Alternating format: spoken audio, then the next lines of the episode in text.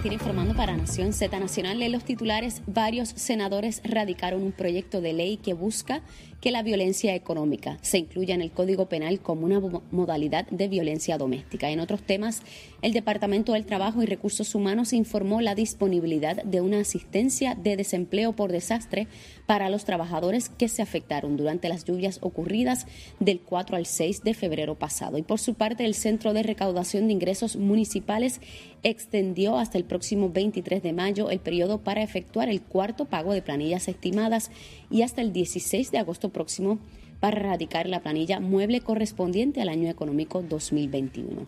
Y en temas internacionales, el exmandatario brasileño Luis Ignacio Lula da Silva presentó el sábado su candidatura a las elecciones presidenciales para las que todas las encuestas lo sitúan como el máximo favorito por delante del actual gobernante Jair Bolsonaro. Para Nación Z Nacional les informó Carla Cristina. Les espero en mi próxima intervención aquí en Z93. Estás con Nación Z Nacional por el Habla Música y Z93. Bueno, y comenzamos ya nuestra última media hora de programa junto al ingeniero Enrique Volkers. Enrique, a las nueve y media aquí se hace una recomendación de almuerzo. Siempre el invitado plantea qué prefiere recomendarle al pueblo de Puerto Rico. Te toca a ti. Pues mira, le tengo ganas a un buen sandwichito de vista encebollado. Ajá. Un pan sobado o pan de agua, como más, ¿verdad? A mí, a mí me gusta sobadito, sobadito. Pan sobadito, un buen vistecito. Se lo dejo a los que le quieran echar ketchup y no, ¿verdad? Porque hay muchos que le gusta el ketchup, a mí me gusta. Mira, con un quesito suizo ahí, una cosita. Oh, eso. Mira, aquí, hay uno, aquí hay uno detrás de la cámara que mire, por poco se marea ahí cae en un sofá que tenemos ahí, muchachos. ahí, ahí en la esquina, oye, ahí en la esquina hacen uno bien bueno. Oh, yo sé, yo sé. Fíjate, tenemos muchos lugares donde se puede conseguir. Eso, eso es un, plato exquisito, ese sandwichito de bistec. De verdad que sí. Buena recomendación, Enrique. Buena recomendación. Mire, que no nos hackeen el sándwich. No permita que se lo hackeen. Usted se lo come. Mire, atrapa ese sándwich ahí y se lo come usted solito. Mire, Enrique, el Departamento de Educación eh, es gigantesco, ¿verdad? Todos lo sabemos. Correcto. Si hay un área que se sufrió enormemente durante la pandemia, pues fue precisamente la imposibilidad de ofrecerle la educación a nuestros estudiantes como correspondía. Y llevar la tecnología a los estudiantes, no solamente en el salón de clases, sino en, su casa, ¿no? Ha sido un reto inmenso que se ha tratado de verdad de, llevar a cabo, pero están los problemas ahí. Y te planteo uno que, que el otro día vi y veo la tragedia en el gobierno en general, y es que no importa quién se lleve una subasta, quien no se la lleve, lo va a llevar a los tribunales y ahí estamos otra vez.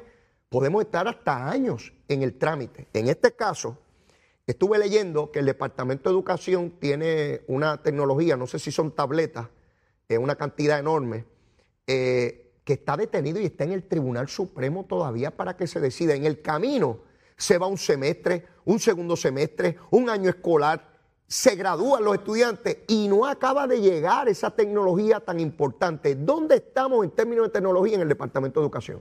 Pues mira, Leo, eso, eso que dices es, un, es, un, es una preocupación muy grande que, de que nosotros estamos, eh, tenemos, porque eso pasa. Eh, hay un proceso subasta, el que no la gana la impugna, y están ahí dándole cantazo hasta que finalmente se suelta o que el, Supremo decide y entonces empieza, empieza el, proceso. El Departamento de Educación es, como lo dijiste, es, es, una de las, divisiones más grandes del gobierno y probablemente tienen una tercera, una cuarta parte de, lo que son los empleados gubernamentales a nivel de gobierno, de gobierno completo y necesita eh, mucha, mucha ayuda tecnológica para agilizar todo ese proceso están tomando pasos y hay un montón de pasos que han estado tomando que se ha tardado un poco más eh, del usual para poder llevarle esa, esa, tecnología o ese acceso a la información eh, al estudiante, no solamente al salón de clases, sino también a su casa. Eh, ya hoy en día la mayor parte de la escuela, no, no quiero decir todas, porque probablemente hay una que otra no ha acabado, ya tienen fibra óptica, ya tienen acceso a banda ancha, no solamente a nivel administrativo, sino a nivel de salón. Y hay muchos programas que, que ayudan a que el, estudiante tenga ese acceso en sus casas para poder conectarse de, forma Déjame preguntarte algo la banda ancha. Yo no sé nada de eso. Pues una banda ancha es más, más grande que una banda que no es ancha. Eso es lo único que yo sé. ¿Qué rayos se hace con eso de banda ancha? ¿Qué significa eso en arroyo habichuela? Pues mira, eh, banda ancha básicamente es el término que se le puso a una capacidad de conexión más grande de Internet eh, desde tu casa, desde el negocio. Históricamente antes el Internet pasaba por los mismos cablecitos de cobre que pasa la llamada telefónica de tu casa, del teléfono. Hoy en día tú tienes tu celular, ya no necesariamente tú tienes teléfono en, tu casa, por, por ejemplo, pero con la tecnología aumenta el procesamiento de imágenes, ahora tú ves videos por el teléfono, antes tú no venías, antes era puro texto, ¿verdad? Ahora tú ves eh, videos, tú ves fotografía y eso consume espacio en la carretera. Hoy en día, en vez de tú tener un carril solamente para recibo, tú tienes cuatro carriles. ¿Por qué? Porque hay necesidad de mayor flujo. Pues o sea, que puede, puede haber un tráfico mucho mayor de videos, de fotografías, de información. ¿Eso también va unido a la velocidad? Eso también va unido a la velocidad. O sea, no es solamente más vehículos en la carretera, sino más rápido. Eh, correcto, más rápido. Tienen más capacidad para ¿verdad? transmitir más datos de forma más rápida y, más efectiva. Y tú me dices que ya las escuelas de Puerto Rico tienen ese acceso. Ya las escuelas de Puerto Rico cuentan con lo que es el acceso de, fibra óptica de banda ancha. Eso no requiere cable. Eso hay, hay, muchas escuelas que requieren cable, otras no, no hay, no hay manera de tirar un cable y se tiene que dejar llevar por antenas de, de ¿verdad? De, de, punto a punto o, antenas satelitales. Cuando tú pasas por diferentes edificios altos, si tú le ves el techo, tú lo ves forrado eh, de antenas, pues esas son las antenas que, que, comunican a diferentes áreas que no tienen capacidad de llevar una línea eh, física. Pero hoy en día, en la mayor parte de las escuelas cuentan con esa banda ancha. Esa banda ancha, cuando yo llego al salón, ¿Cómo yo sé que, está ese sistema? Veo una cajita allí donde me conecto. ¿Cómo yo sé cuando llego allí físicamente? en el salón eh, no, no son cajitas de conectarse a la pared, son cajitas aéreas, lo que le llamamos el Wi-Fi, ¿verdad? Lo que ah, es y, hay uno, ¿verdad? Uno, unos puntos de acceso. Y yo llego con mi computadora, me siento allí en mi escritorio y prendo. Así mismo. Y arranco por ahí para abajo. Y habrá, hay un proceso de registro donde se registra el estudiante y le dan la clave de acceso porque todas esas, eh, todas esas conexiones tienen que estar protegidas y tendrán su, clave de acceso para poder conectarse, conectarse al Internet. ¿Cómo yo evito, Enrique, me suele esta pregunta, que un estudiante entre a páginas prohibidas o ilegales o que el funcionario de gobierno entre a páginas prohibidas o ilegales. De igual manera que trato de evitar que el intruso, el, ladrón, entre a mi sistema, ¿cómo evito que la persona, por las razones que sea, entre a lugares que no están permitidos por ley? ¿Cómo yo evito eso? Pues mira, estos mismos sistemas de gobierno, igual que tienen un control de quién entra, también tiene un control de hacia dónde tú navegas. O sea que hay, hay uno, unas restricciones que se le ponen a estos sistemas para evitar eh, la navegación a, diferentes sitios Si seguimos la analogía de ahorita, yo puedo determinar por qué carril de esa avenida va a correr el estudiante. ¿Y a dónde vas, y a, dónde vas a llegar? Y a estos sitios no puede entrar, Correcto, así mismo. no puede entrar, están completamente bloqueados y no solamente en las escuelas, sino en, la, en, en, ¿verdad? en las agencias gubernamentales. Hay muchas agencias que no te permiten utilizar la red de la agencia para conectarse a Facebook y a las redes sociales con todo propósito, porque hay mucho, mucho, eh, ¿verdad? Eh, vulnerabilidades que a través de esas redes y a través de esos sistemas penetran eh, las redes, redes de compañía y redes de gobierno. Vamos a ir ahora a las agencias de gobierno. Ahorita tú me hablabas, cada una está por su lado, estamos centralizando esto y tener acceso. ¿Los municipios son parte de ese esfuerzo? Pues mira, los municipios eh, son otros de los, de los entes que están aislados y no forman parte de esa red interagencial de protección. Pero eso es uno de los no, esfuerzos. No, forma porque no hay el interés en que formen ahora o porque ellos se niegan a ser parte. No, no, no, no, no forma porque no hay, no necesariamente ha habido el, esfuerzo gubernamental para, para ah, traerlos y, montarlos, pero se está haciendo, se, están teniendo eh, conversaciones para poder lograr lo que pasa. Traer al municipio aumenta eh, lo que es el costo de esa banda ancha, lo que es el costo de la red interagencial, eso hay que hacerlo de forma, de forma eh, planificada. No obstante, cada municipio tiene su protección y tiene su sistema y el gobierno ayuda a que el municipio tenga esa capacidad de banda ancha para conectarse eh, al Internet. Inclusive hay, ahora con, diferentes fondos federales que están eh, viniendo para ayudar en lo que es la reconstrucción, hay unos proyectos bien buenos para los municipios para asegurar que no solamente el municipio tenga una excelente conexión, sino que tenga una conexión redundante en caso de emergencia, que pueda, se cayó el cable, pues entonces se fue por el satélite y que se le pueda ofrecer mediante la plaza pública o mediante una área grande acceso al ciudadano a información, a ¿verdad? a Internet y a, y a conectividad. Te digo esto porque la mayor parte de los municipios en Puerto Rico son municipios con serios problemas económicos y eso lo sabemos todos.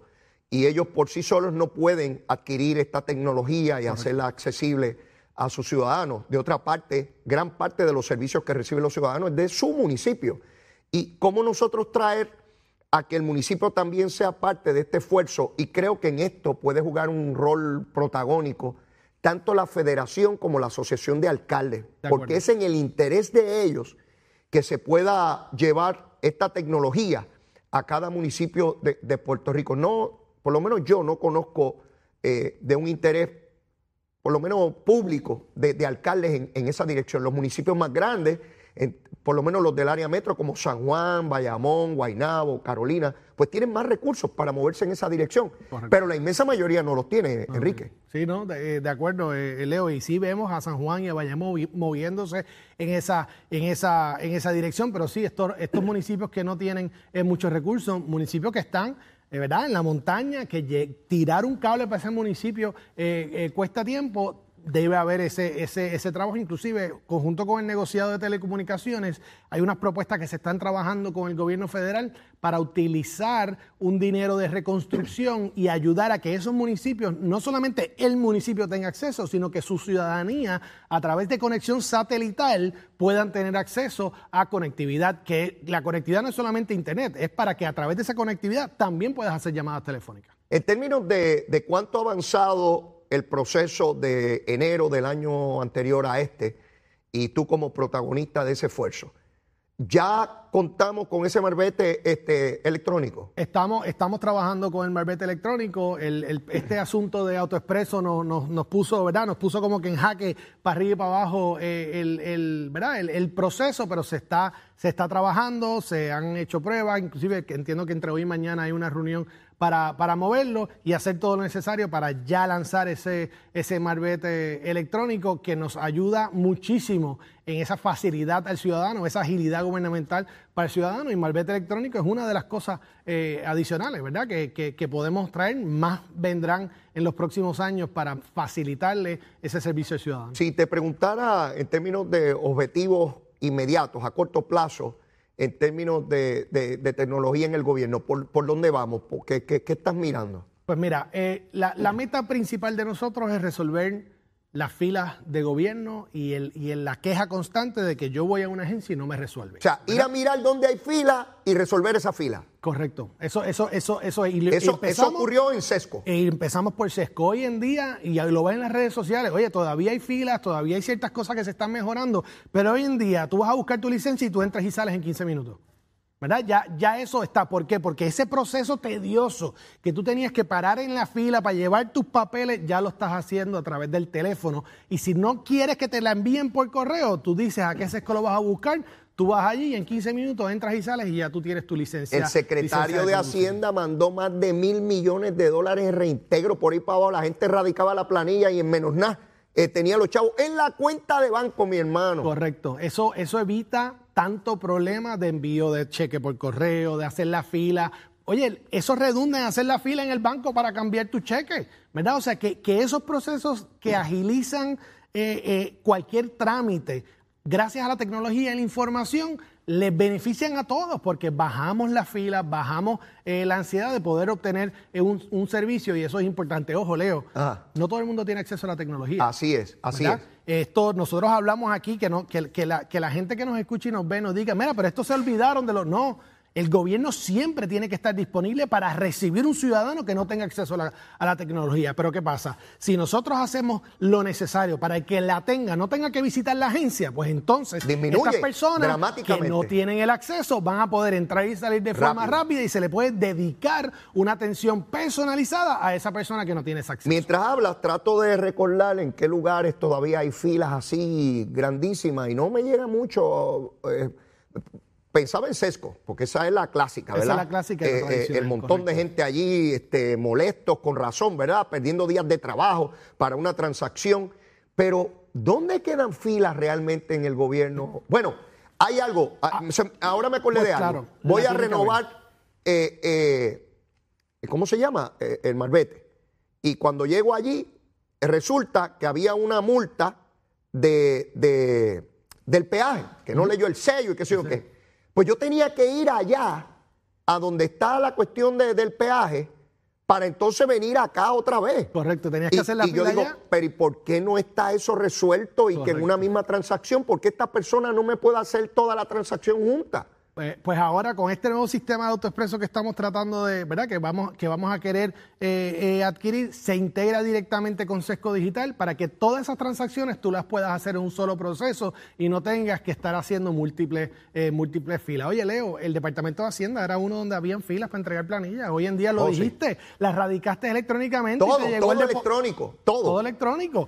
Claro, ¿qué pasa? El que no tiene acceso a esos procesos electrónicos ahora tiene mejor capacidad de ser atendido porque, porque, porque hay espacio para que, para que puedas ir y a lo mejor haces una filita pequeña, esperas un ratito y te atienden, pero todo ese grupo masivo de personas ya estamos moviéndonos para que tengan acceso a través de su celular Oye, a hacer ese proceso. y todo ese personal técnico que maneja estos sistemas en todo el gobierno, debo suponer que hay una nueva cultura con ese nuevo empleado que no existía cuando no estaban esas plataformas disponibles, ¿verdad? Estamos- ¿Cómo está- es el proceso de reclutamiento? ¿Nuestros estudiantes están enfocados en esa dirección? ¿Hay la suficiente educación en nuestro sistema público y privado para capacitar un personal, particularmente jóvenes, ¿verdad? Pues mira, Eh, que, sí. que van al gobierno. Correcto, particularmente jóvenes. Estamos trabajando para hacer esos enlaces con las universidades, con la Interamericana, con la Politécnica, con las mismas eh, escuelas de programación que existen en, en Puerto Rico para que el gobierno de Puerto Rico sea un espacio de práctica para que estos estudiantes puedan hacer su práctica, pero mejor aún, si les gusta que se queden y ofrecerle la competitividad necesaria que hay afuera. ¿Qué pasa? El- en la tecnología, en el mundo de tecnología, la competencia está bien fuerte. Hoy en día viene una compañía de afuera a un buen programador y le ofrece, ¿verdad?, una purruchada de chavos mensual y le dice, no, no, quédate en tu casa, trabájame remoto. ¿Qué, qué, qué, qué persona no, no quiere ganar mucho dinero trabajando desde su casa? Eso es, y, y con esa Sí, de- de- competencia... descalzo, descalzo en la casa y trabajando. Imagínate, con esa competencia que estamos trabajando, pero estamos, eh, eh, estamos enfocados en poder buscar la manera de poder ofrecer mucha eh, Hoy, más hoy compensación. en al día. Enrique, ¿hay falta de personal especializado o no? Sí, hoy en día, hoy en día a nivel, a nivel de gobierno hay falta de personal especializado, pero lo estamos trabajando, readiestrando. Hay mucha, mucho personal capaz en todas las agencias de gobierno a- para trabajar estas cosas y se ofrecen las certificaciones y adiestramiento Hay necesario. personal, porque hay personal disponible, porque te confieso algo, a mí me da trabajo. Esta cosa es la tecnología, yo de mirarlo ya, ya como que no quiero entrar. Y es un problema muy mío, ¿verdad? Este, uno, uno es- rechaza de manera natural este, El cambio. El, el cambio, ¿no? Eh, y voy aprendiendo muy torpemente, pero voy aprendiendo algunas cosas. Hay personal de ese que ya lleva 15, 20 o 30 años en la agencia disponible para readiestrarse en estas áreas. Mira, hay, hay personal de gobierno que está dispuesto a readiestrarse y se readiestra. Por ejemplo, el personal ya de informática, con todo este proceso de, de energía eléctrica en, en- en la Oficina de Tecnología del Gobierno, reci- eh, ¿verdad? Eh, llegaron diferentes personales de, de energía eléctrica que trabajan trabajaban en informática en sus áreas, pero ahora están trabajando en informática con mayores responsabilidades y más, y más enfoque. Pues se le da el adiestramiento eh, necesario para poder entrar eh, en otras responsabilidades. Existe el personal de informática en el gobierno, pero hace falta más. Hace falta ser más competitivos para poder atraer ese, perso- ese, ese, ese personal nuevo que quiera meterle mano a soluciones en el gobierno. Oye, eso es lo que estamos haciendo. Eso es una de las razones por la cual yo le estoy metiendo mano a esto, porque es que necesitamos sangre que quiera meterle mano a problemas nuevos para ayudar a los que ya Oye. están, que tengan menos carga, porque ese es otro, otro, otro asunto. Tienes una persona en la, en la oficina de informática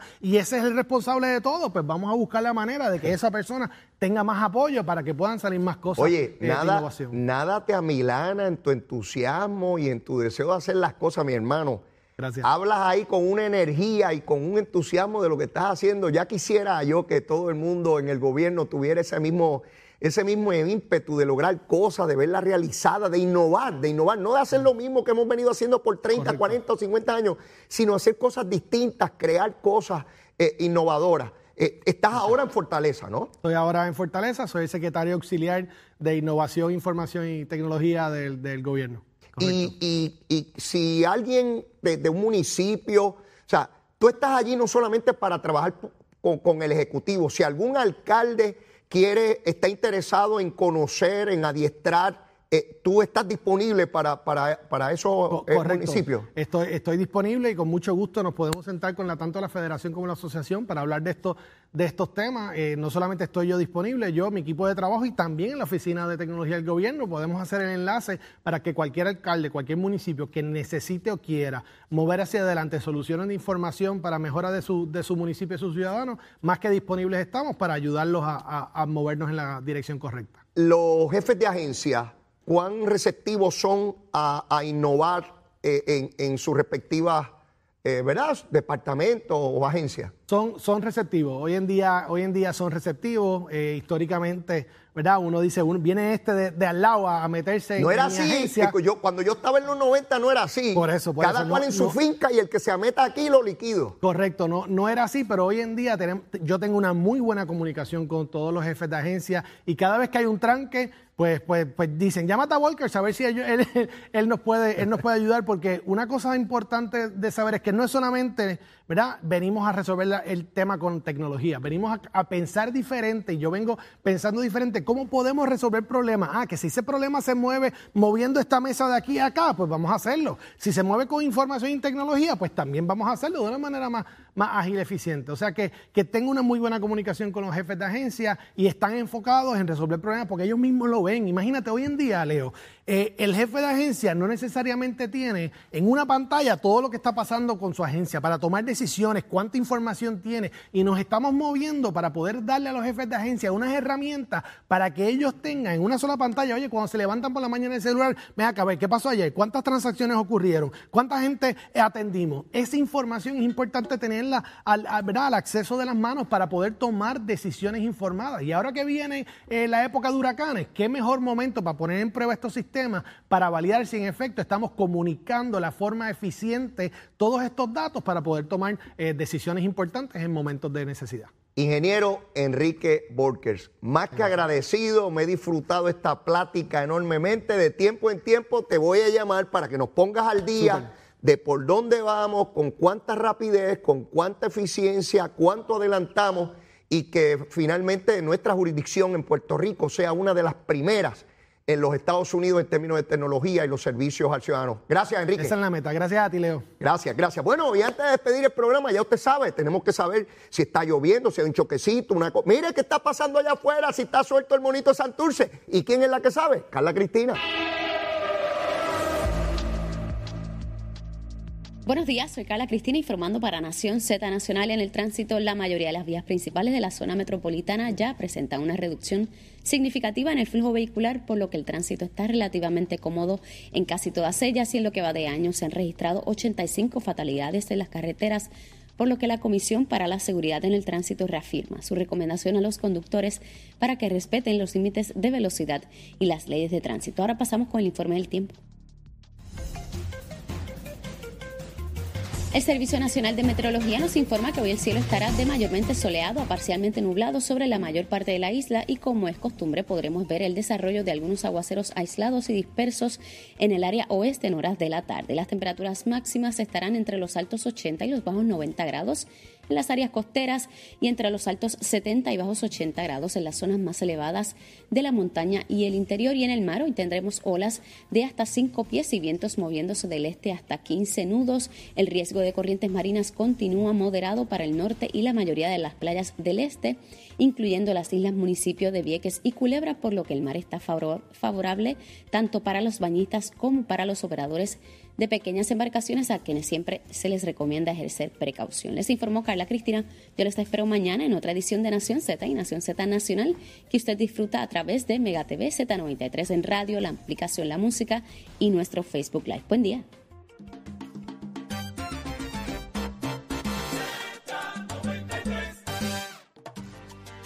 Bueno amigos, y ya en los últimos minutos del programa de hoy lunes, eh, la prensa internacional da cuenta de que 60 personas murieron en una escuela en Ucrania producto del bombardeo ruso. Esto es una tragedia que cobra vida todos los días. La primera dama de los Estados Unidos estuvo ayer reunida con la primera dama de Ucrania, ayer Día de las Madres, en un gesto de solidaridad con lo que ocurre al pueblo ucraniano. No vemos el final de esta guerra y esperamos que se logre la paz en un momento rápido porque es insostenible lo que sigue ocurriendo allá. Bueno, yo no tengo tiempo para más y como siempre, mire, mire, la súplica de siempre, mi súplica, ya usted me conoce, Aleito. Mire, si usted todavía no me quiere, quédame, yo soy bueno. Mire, un bizcochito de tití, eso es lo que yo soy. Y si ya me quiere, siga queriéndome más. Mire, yo no voy a dejar que nos hackeen este amor y este cariño, ¿sabe? Aquí no hay hackeador que se meta. Los quiero mucho, será hasta mañana. Cuídense. Llévatela, chelo. La Z